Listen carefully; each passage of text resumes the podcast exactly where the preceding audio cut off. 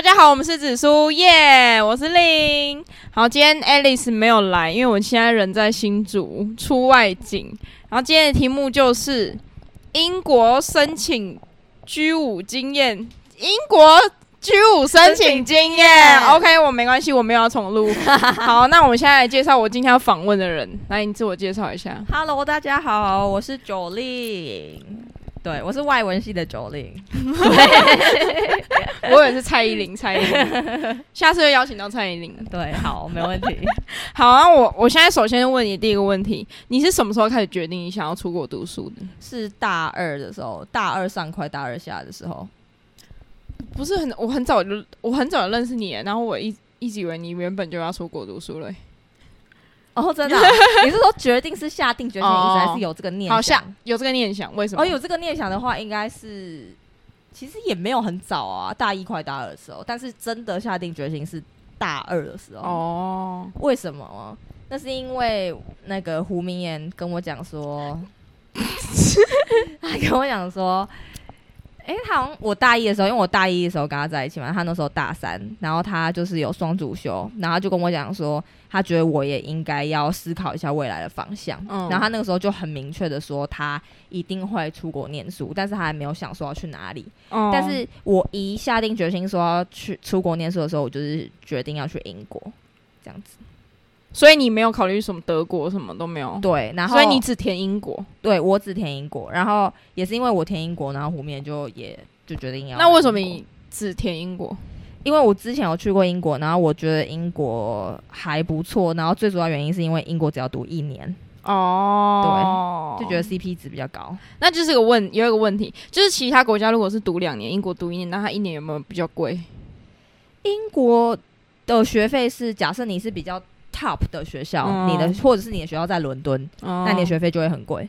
但是如果你是在比较不是伦敦，然后学校也不是说非常非常顶尖的话，学费就会稍微便宜一点。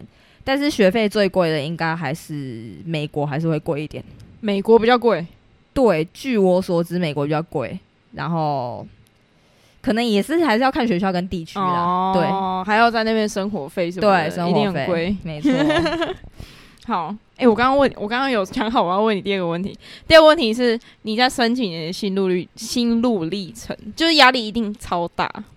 我中间呃，因为去我申请是 G 五嘛，我有申请 G 五的学校，G 五就是 Group Five，然后里面有五间学校，就是牛津、剑桥、Imperial 帝国理工嘛，然后再来就是 UCL 伦敦大学学院，然后还有一间是 LSE，就是蔡英文的母校伦敦政经这五间。嗯，然后这五间要申请的话，大部分如果你是商科或者是你是理工科，一定要准备 GMAT 或是 GRE。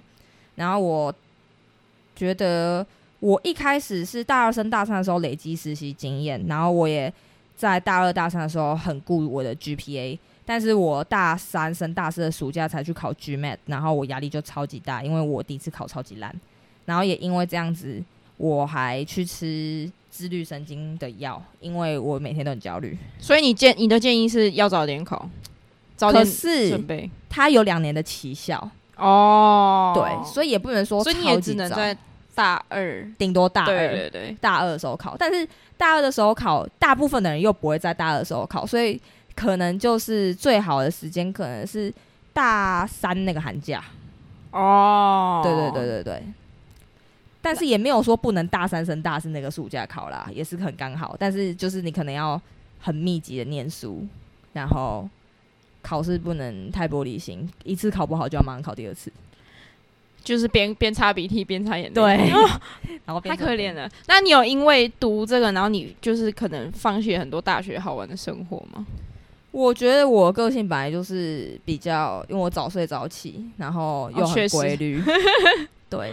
但是我还是大学玩到很多，我觉得我高中的时候没有体验过的东西，就是因为我觉得我还蛮算蛮会时间分配跟时间管理的，所以我没有觉得因为因为念书或者因为准备出国，我就牺牲掉很多玩乐。我觉得我算是两者有有有一个平衡。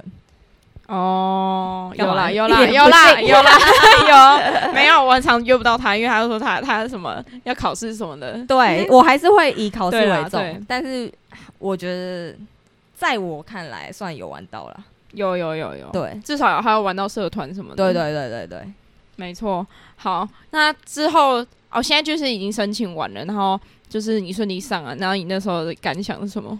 我那个时候超级好笑，我记得我是因为呃，我是十月底到十一月左右丢出所有的学校申请，哦然后我十二月吗？对，十二月的时候收到 Imperial 的面试邀请，然后一个礼拜内你要完成线上面试，所以我是十二月多的时候完成线上面试。所以你如果没有看 email，你就没了。一定每天，这就是心路历程的一部分。申请学校每天第一件事情，打开每天早上打开你的 e- email，、嗯睡觉前看你的 email，然后一定也要看小红书。小红书上面为什么要看小红书？因为他们会有一些人一有资讯，例如说学校有个什么马上丢上去。马上丢上去。基本上十二月的时候，我收到面试的邀请，所以我就做完面试。然后我那时候就一直密切密切的关注什么时候会有消息，因为申请国外的研究所，他基本上不会告诉你说他什么时候会跟你给你消息。例如我讲一个很扯的，我有一些学校到现在都没有结果，嘿，就是假设今天我没有上我心目中想要的学校，那我是不是还在等结果？嘿，那我有可能甚至到现在到下个月、下下个月我都还在等。但我事实上去年十月就申请了，我是整整整整等了半年以上，就超级夸张。对，然后我那个时候是那时候已经有一点预感了，因为小红书他们在一月左右的时候，我就看到很多人开始我们这个科系就有说开始有发拒信，就是 decline，然后或者是把你放到 waiting list。哦，对，，就是等待区，就是你没有被拒绝，但你也没有被，你也没有被录取，所以所以他一定最后都会给给你给你一个答案吗？他一定会给你一个答案，但是那个答案什么时候出来，他不会告诉你。但是帝国理工很好的是，它不会拖你太久。哦，然后那个时候，但帝国理工有一个有一个很特别的点是，他的拒绝跟 waiting list 一定会比录取早出现。所以我那时候就知道，十一月多的时候，我拿到 offer 的前一两个礼拜就一直有动静。哦就每天就会看到我被有人被拒绝，有人被怎样，有人被怎样，然后就那整个礼拜都非常紧张。然后就有一天，我真的觉得有一点感觉那天会发生什么事，然后我就走到土地公那边拜拜，大晚上。哦，我等一下来讲土地公的事。好，你继续。，对我一个大晚上哦，就真的太不安了，大概十点多吧，然后我就走去土地公那边拜拜，我就说我感觉这几天可能会有结果，希望土地公保佑我这样。就一回来，隔几分钟吧，然后就收到太灵验了，真的。你有买仙草蜜吗？我那段时间我也我都会投那个油香钱、香油钱，然后我这是这又是被土地公眷顾了一次，大学被眷顾一次，哎现在又被眷顾一次。这个也要讲一下，你大学就是等下我先前情提要，因为我们是交大的，然后我们交大外面就是有个土地公庙，最有名的土地公庙就是。它这真的很灵验。我以前快要被恶意的时候，我就去拜他，然后我直接欧趴。对，超灵。然后你你讲一下你大学，你大学我大学是超扯，就是我高一的时候就已经有来参加过交大的营队，然后那个时候来参加的时候就已经有拜过一次，然后后来就是要申请交大的时候，我要放榜前又来拜一次，然后拜完我就觉得真的很灵，然后就上了，就是一个。然后我觉得最可怕的是研究所这次，真的是当天拜完，就那个 moment 拜完，然后回来回家，然后就收到太扯了，你没跟我讲这个故事，这太扯，故事很少这比月老还厉害。对，这 个故事只有我妈还是哎，这个太扯了。谁知道？对，超夸张，超哦、，我突然想到，我那一次快被恶意，然后我真的很无助，因为我那阵子忙太多事，然后反正我就快被恶意，然后我就去拜土地公，然后我就拜了一半，然后里面就是一个庙婆嘛，算嗯，庙婆，对对对对对，然后他就说，他就看到我，然后他就说他想跟我聊天，然后他就把我。就是把我带到旁边一个就是小房间，然后他请我喝茶，然后我就欧趴了。超级夸张。反正土地公叫他土地公很爱喝仙草蜜，大家如果现在在职考的朋友，可以过来拜交大土地公。对，清交大都有保佑，我觉得真的有清大也有，清大也有，尤其清大也会来，他们会绕上来拜。对还是会还是会，就是对我觉得超级灵。然后我有个我室友，嗯，然后他也是，他是他就是我刚刚讲的那一类，就是他的结果都没有出来，哦，就是很折磨。嗯，然后他就是太无助，太无助了。然后他甚至原本是基督教，只是没有受洗。然后因为他大一的时候就一直就是一直被我洗脑说，也不是洗脑，就是真的，就说土地公真的很灵。哦，然后我就说还是你拜一下，就是他一直每天就一直就是被我洗脑说土地公很灵很灵，哦，然后他就拜了，然后现在有也有结果了，而且也没隔没多久，太扯了，太扯了，真的。然后我们我们办营队一定会去拜土地公，对。整个带去，整个带去。拜。对对对对，就觉得土地公很忙，大家都要保佑。没有他们只保佑交大的学生，sorry，没有在那边自我优越感。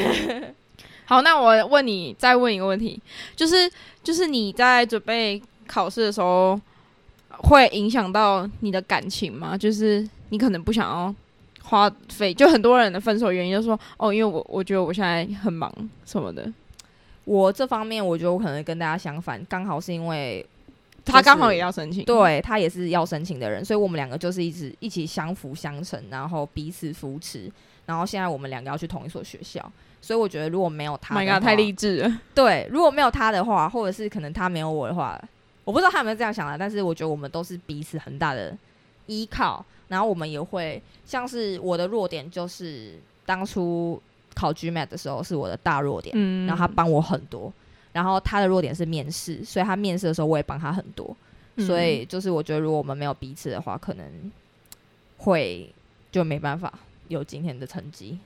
对 OK，好，我突然我刚刚突然想到 GMAT，我我我觉得我们要 focus 在这个上面，这个是一个很难考的考试。然后你准备的，就是整个过程是你刚刚是说你大二下开始吗？不是不是不是，我 GMAT 其实是准备 GMAT 不能，其实基本上大家都会说 GMAT 不要准备怕不要准备过久，哦大概最久最久半年，然后快的人有两个月就速成的，就我大概准备三三个月吧，三四个月。啊啊，然后那个就是一直刷题目嘛，一直刷题目，然后他就是考那种逻辑，就是很怪的逻辑。所以你就是一定要透过刷考古题才才有办法知道他到底在干嘛。对，然后一开始就是有些大部分人会选择去补习，因为他考的题型真的太新颖了，就是很难理解。好比说，他可能会问你说，他可能诶、出一个题目，然后你要做出他这个题目有什么逻辑上的对与错，然后那个逻辑通常就是你就算知道答案，你也不一定想得出来的那一种。对，就是如果你本身逻辑就很差，像我这种，那就惨了。对，太可怕了。就是你训练不来的。可是刷考古题，它每一年的题目就一直在变呢、但是它有一个基金，哦基金就是有一些人可能最近刚好去考试，然后刷到某一题，哦，它的那个题库是会轮的。它有一个非常大的题库，然后你可能这个时期它是那个题库的某些题目出来，然后你可能运气运气好的话，你就可能刚好可以刷到哦那么一些些一样的。但我很衰，我是一题都没有。哦，对，所以你看哦，懂懂懂。对，那好，我还有一个问题，你怎么会知道要去小红书看这些东西？因为我当时有，就是我还蛮爱问别人问题，哦然后我就有，我本来就有下载小红书，但是我小红书是拿来看看衣服美甲啊，嗯然后什么妆容之类的。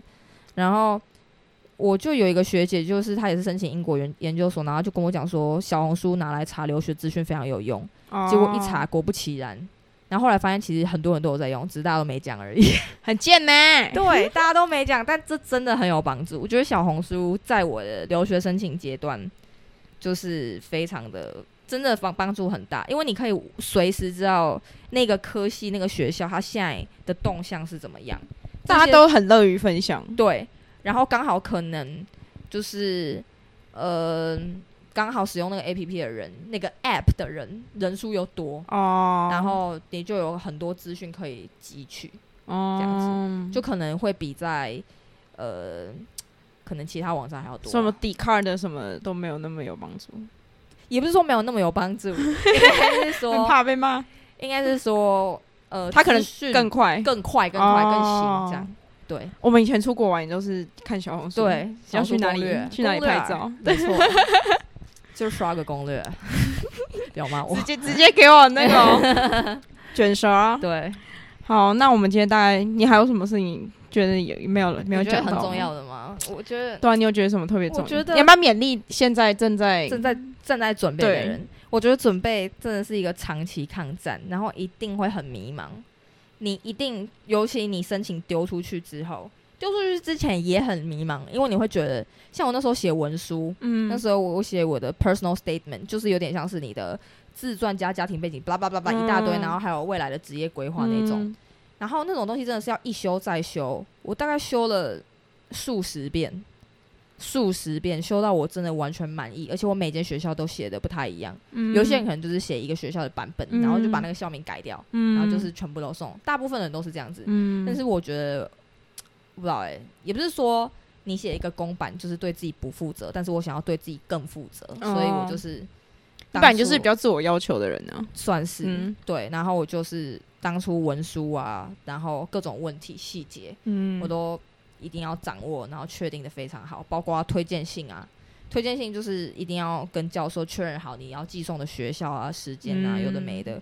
所以这一切就是很繁琐，然后每间学校的要求不一样，哦，然后要准备的事情不一样，然后还有面试。我记得那个时候面试的时候，因为基本上顺序是这样的：你送出你的申请之后，如果他不喜欢你，他会连面试都不给你，哦你就被拜拜。哦，对，但是如果他还有给你面试的话，我那时候拿到 Imperial 面试，我只觉得，我只觉得我不可能会进，但我还是要努力做。嗯，就是你，即便你觉得你不可能会进，但你还是要努力做。然后那个时候，小红书上面都会卖说一些面经，就是面试经验，哦就可能人家面完的题目，哦然后整理这样，然后卖你一份多少。然后我那时候就想说，那如果每个人都买那个面经的话，不就大家回答都一样？，对啊，所以我就自己靠自己，对我自己在那一个礼拜，就是真的是没日没夜的在准备，然后准备了好几百题，哦，然后我就觉得，我觉得努力都会有回报了。还有拜土地公，土地公很重都 会先炒蜜。对，没错，OK，这就是你现在要给大家正在抗战的。对，就是努力，然后坚持不懈，就会有成果。等你成功，记得包养我。是你要包养我吧？好啦，那我们今天就先到这边，我们下次见，拜 OK，拜拜